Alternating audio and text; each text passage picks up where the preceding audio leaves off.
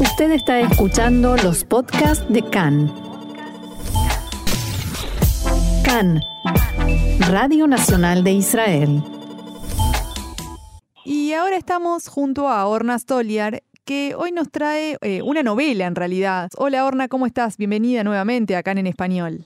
Hola Michelle, es un gusto hablar con vos, como siempre. Igualmente. Y bueno, lo adelanté eh, un poquito en la presentación, que para hoy tenés una novela para traernos. Así es, y es una novela que me pareció adecuada para nuestras conversaciones, porque tiene varias características muy singulares. Una, eh, la historia transcurre en su mayor parte en Buenos Aires, el autor nació en Israel, no tiene ninguna relación personal con las comunidades judías de América Latina en general y de la Argentina en particular, pero se interesó por el tema, y que es el tema de la Tzvi la red de, delincuentes sexuales que llevaban a la Argentina y también al sur de Brasil muchachas jóvenes judías, generalmente de aldeas muy pobres, engañadas con matrimonios ficticios y después las encerraban en los prostíbulos y las explotaban. digamos, digamos el, nombre del libro, ¿cuál es?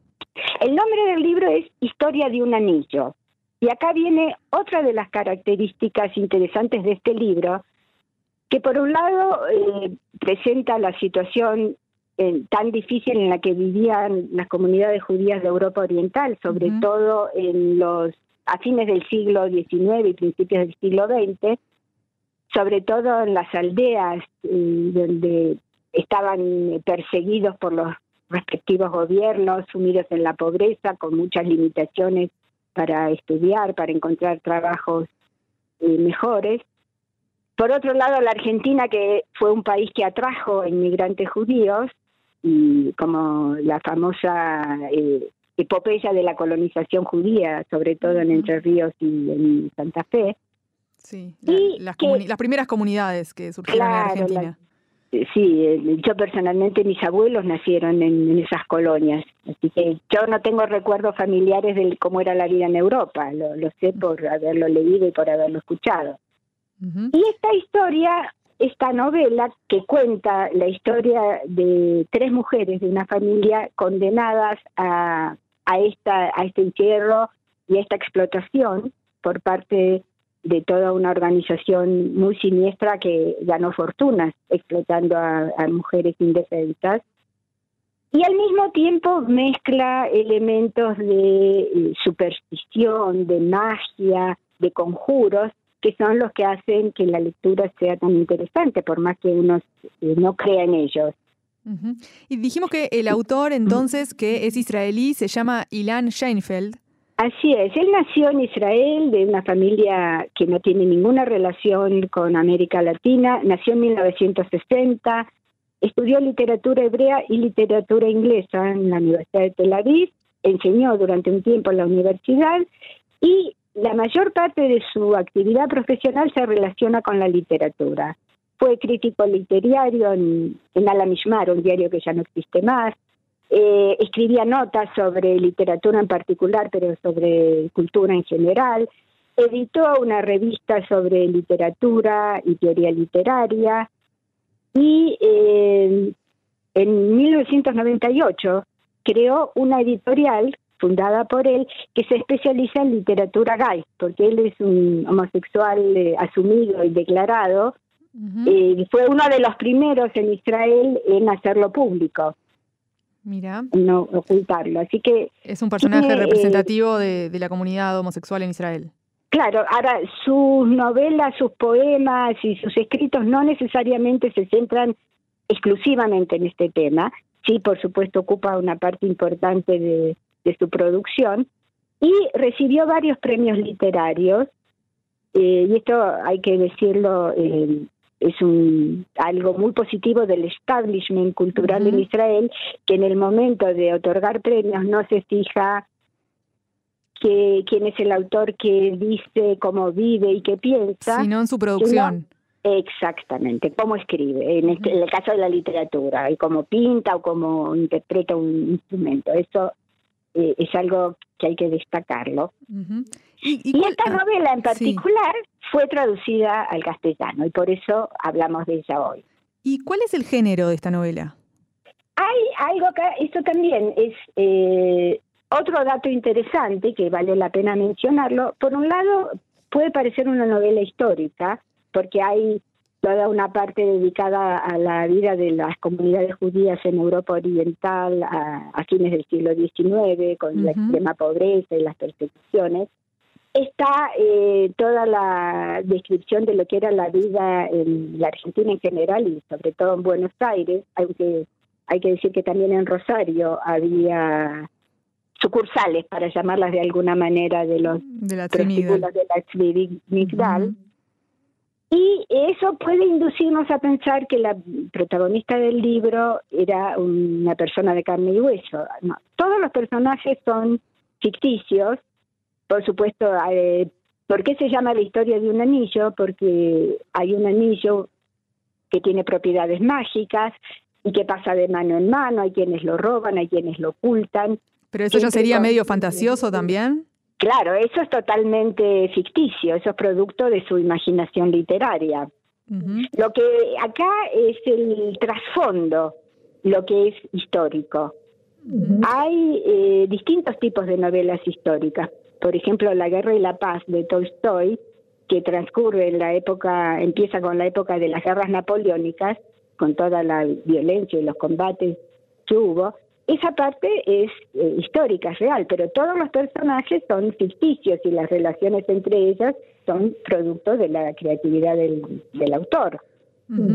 Hay otras novelas, como por ejemplo El general en su laberinto de García Márquez, que el protagonista es Simón Bolívar, que era un personaje histórico. Claro. Pero lo que él narra ahí se basa en algunos pocos datos históricos y todo lo demás es producto de su riquísima imaginación literaria. ¿Y hay otros libros sobre la organización Zwimigdal?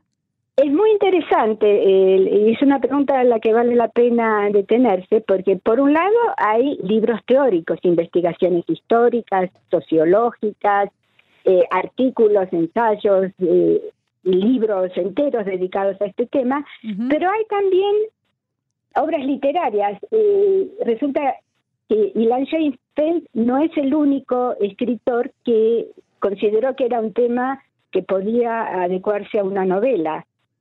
Nos parece eh, lógico suponer que los autores que más se dedicaron a ese tema fueron los argentinos, y es cierto.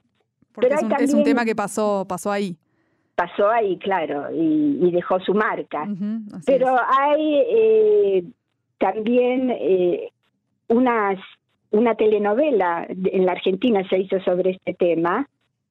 Hay, se llamaba eh, Argentina Tierra de Amor y Venganza. Sí, es el nombre mejor imposible para una telenovela. Sí, muy, muy, telenovela, digamos. Actores muy conocidos. Claro. Y ahora la están pasando acá en Israel también. Ya tiene varios años, en Argentina se emitió hace varios años y ahora hace poco vi que la estaban pasando acá en Israel también. Hay una autora, eh, Talia Carner, una autora norteamericana que escribió una novela en inglés, por supuesto, La tercera hija, que toca este tema.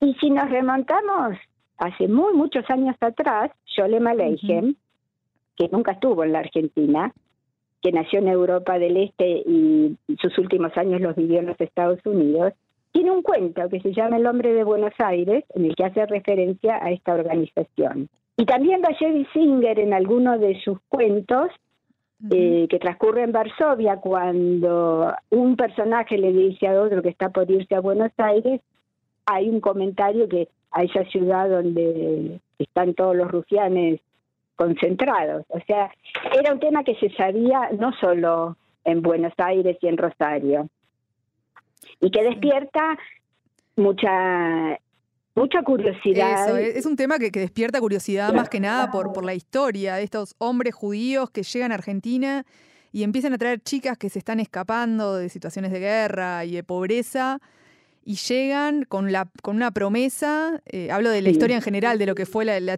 ¿no? Y llegan a Argentina con una promesa que en el momento de que llegan, chicas totalmente eh, sin ningún tipo de recurso, ni siquiera idioma, nada, y llegan y bueno, se encuentran con... O sea, es, increíble pensar cómo la realidad a veces supera la ficción claro. con este tipo de historias que, lo contás y parece increíble. Y es así porque eran no, no conocían el país, no conocían el idioma, no tenían familiares a quienes recurrir. Eh, era una situación eh, de desamparo absoluto. Y que era una organización también que la conformaban hombres judíos. Eh, la sí, totalmente. claro, que no es un detalle menor tampoco.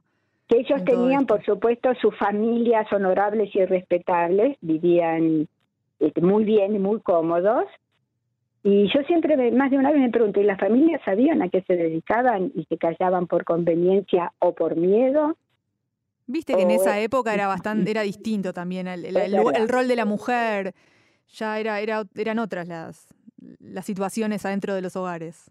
Sí, eso es cierto. Que la mujer capaz no podía preguntar tanto en lo que estaba metido el hombre o ese tipo de cosas. Sí, eh, y que también eh, una mujer, si se separaba de su marido, quedaba en el desamparo total, porque Sí. en, en aquella época no había mujeres que trabajaban fuera de sus casas. Eh, es una situación que interesa mucho a los historiadores, a los sociólogos. Y yo, eh, si te parece bien, Sí. elegí un fragmento muy, muy breve. Justamente que no habla de la trata de blancas, sino que es de la primera parte del libro. eh, uno de los personajes Sí. tiene una hija eh, que tenía un problema de abortos sucesivos o de muertes prematuras de sus bebés y tiene un- cuando por fin tiene una hija que no muere siendo bebé es epiléptica esta niña y entonces la madre está desesperada no sabe qué hacer no sabe a quién recurrir y todo lo que hace resulta inútil y acá aparece todo el elemento mágico de los conjuros, de, de los hechizos, de las fórmulas mágicas, y eh, esto nos da un tono, y yo creo que al oírlo o al leerlo en en la hoja impresa, estamos viendo esta escena. A ver, Y dice así, sí. y así, el día del fallecimiento del bebé de la, del de la sinagoga vieja de Shedler, la señora Braine fue a la casa del Bedel con su hija y le pidió permiso a la esposa para presentarse ante el difunto.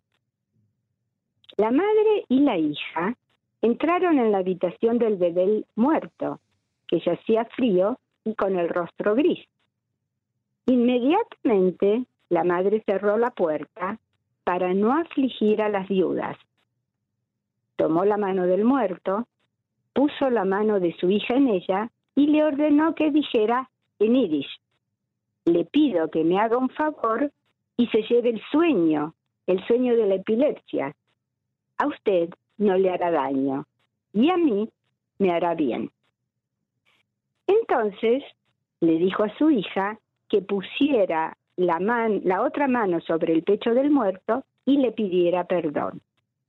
Y la envió llorando a su casa. ¿Y qué te parece, Michelle? Este episodio le ayudó a la hija a curarse de la epilepsia o no? ¿Sí? Te leo la, la frase siguiente. A ver. Ni siquiera el ruego al hombre muerto surtió efecto. Uy, no.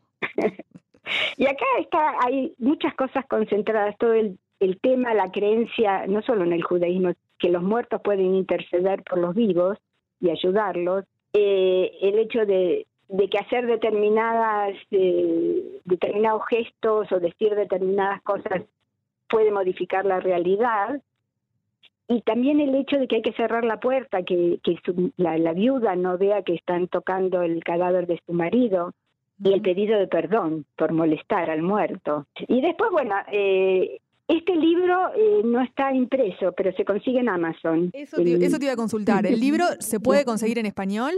se puede conseguir. Como todos los libros de los que hablamos aquí en este espacio, el libro es- se escribió en, en hebreo, hecho- está hecho por un autor israelí, pero se puede conseguir a través de Amazon en español. En español, eh, el libro, el, el original se publicó bastante antes y generalmente los libros que se escriben en Israel en hebreo, el primer idioma al que se traducen suele ser el inglés. Salvo que sea algún tema muy específico que interese. Y después también depende un poco del éxito de, de público Claro. que tengan. Pero este libro está traducido y, y no hay ningún problema en buscarlo en Internet. La historia del anillo. Eh, Recordemos eso, el nombre es Historia de un anillo de Ilan Sheinfeld. Ilan Sheinfeld y en Amazon se puede comprar, y que yo sepa nunca se imprimió, pero tal vez en algún momento lo hicieron. Pero está bueno que de Amazon se puede acceder también desde todo el mundo, que nos escuchan desde distintos países, tanto desde Israel, de América Latina, España. Así que está bueno que, que sea de fácil acceso también para, para todo el mundo. Y si tenemos oyentes que pueden leerlo en hebreo, por supuesto, siempre es preferible recurrir al original. Esperamos que a la gente le interese, la verdad que todo lo que veníamos mencionando de la Tzimigdal es un tema que genera mucha curiosidad. Y bueno, todas las novelas y libros escritos sobre este tema son temas que despiertan la atención de la gente. Así es, o sea, no hay ningún tema que no sea apto para un buen libro. Eh, todo depende del talento del escritor, por supuesto. Bueno, muchísimas gracias, Orna Stoliar, por estar hoy aquí con nosotros en CAN en Español.